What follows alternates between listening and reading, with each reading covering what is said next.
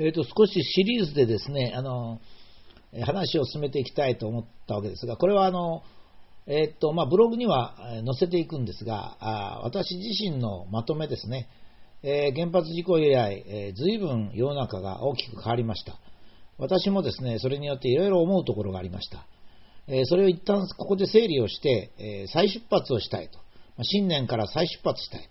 と。そのためにはですね、やっぱり充電が必要で、その一つとして、まあ、今本なんかも読んでるんですが、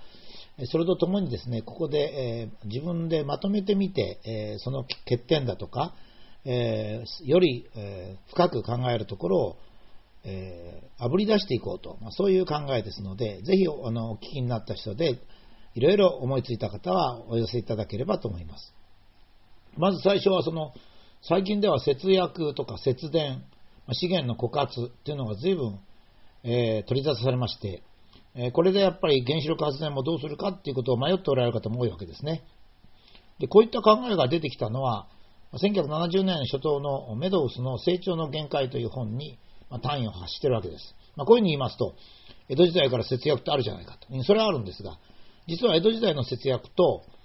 1970年以降の節約は全く意味が違います。え江戸時代の節約はですね、物がなかったので、えみんなが過ごす上では節約しなきゃいけない。えー、もっと踏みあの踏み込んで言えば、自分の家が貧乏だから、節約しないと生きていけないと。まあ、こういった意味での節約ですね。えー、それと、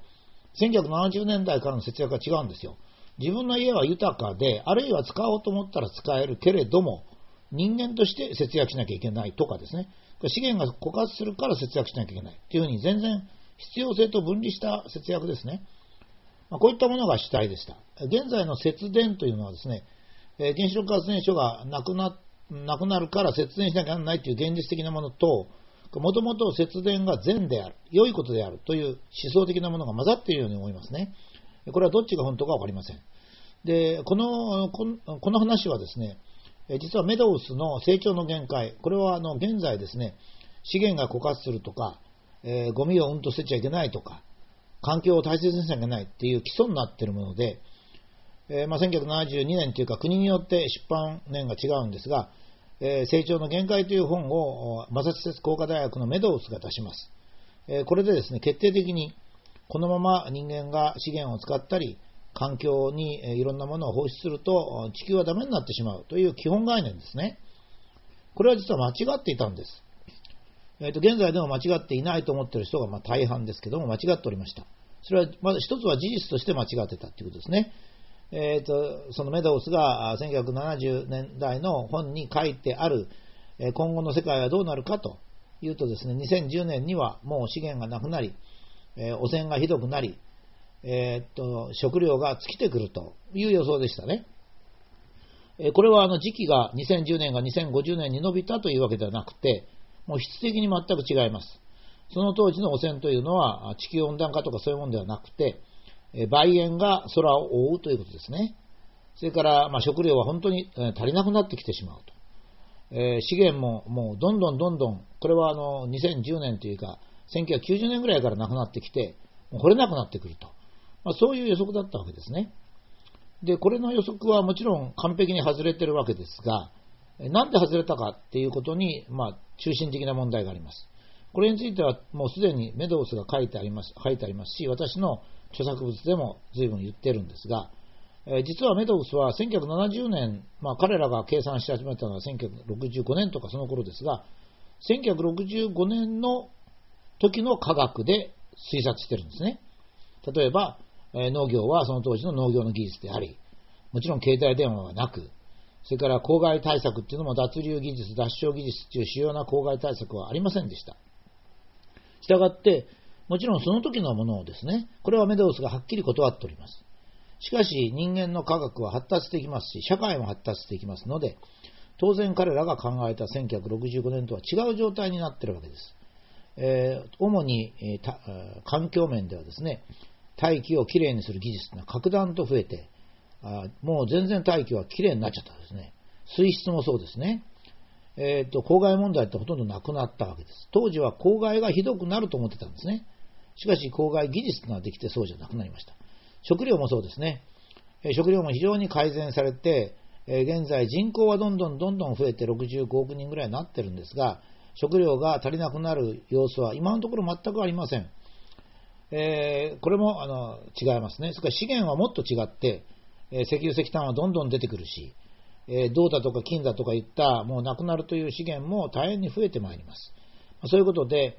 違うわけですね。これはですね、本質的に科学は未来像を描けないというところによります。えちょっと皆さんびっくりされるでしょうけど、科学こそ未来がわかるんじゃないか。私なんかも10年先どうなんですかってよく聞かれるんですけども、いや、科学わかりませんからねって私が言いますと、少し怪げな顔をされる人が多いんですね。科学がなぜ、未来を言えないのか。それは新しいものが出てくるからなんですね。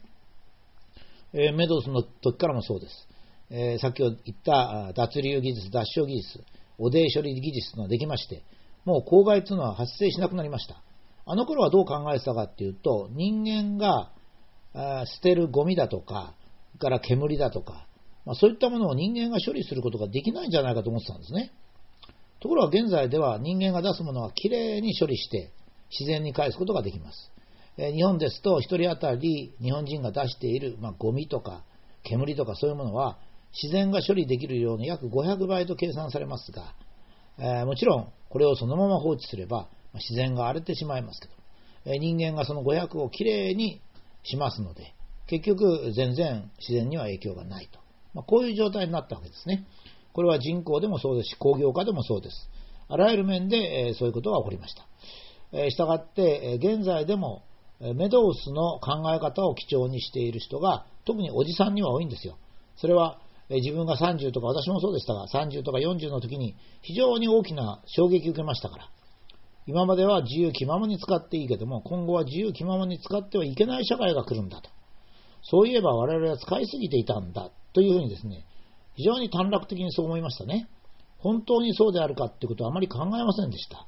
そこで資源が枯渇するとか、環境が汚れるとか、こういうことになりました。しかし、その後、メドウス自身もよく考えて、1990年代にはですね、成長の限界を超えてという本を出します。これはあの彼の彼がですね、多分非常に誠実味のある人でした、メドウスはですね。したがって第一の本を出すときにも迷ったと思います。おそらく多くの人は、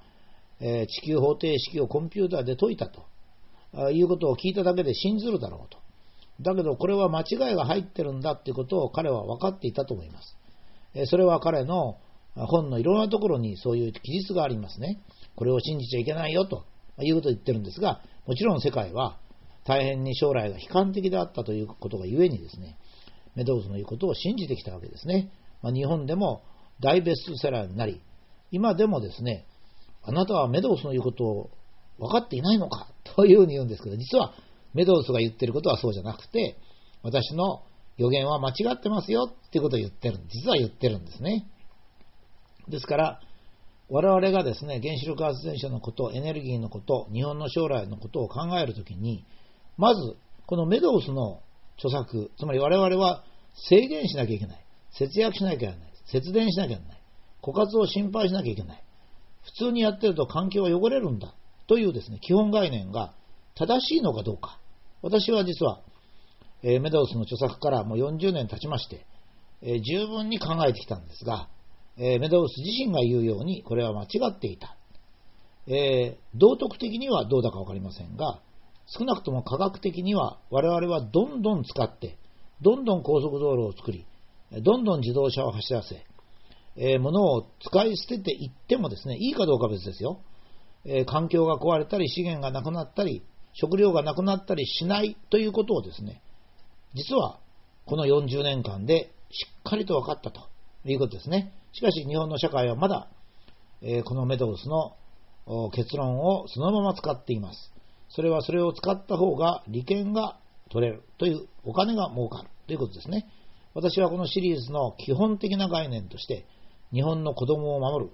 日本の将来を守るということになってますので、えそういう間違って、え現在だけ潤うよという話は、まこのブログの中では取らないということですね。これには、このメドウスの成長の限界を全面否定する私のこの話にはですね、多くの人が同意できないと思いますが、しかし、同意できる、同意できないにかかわらず、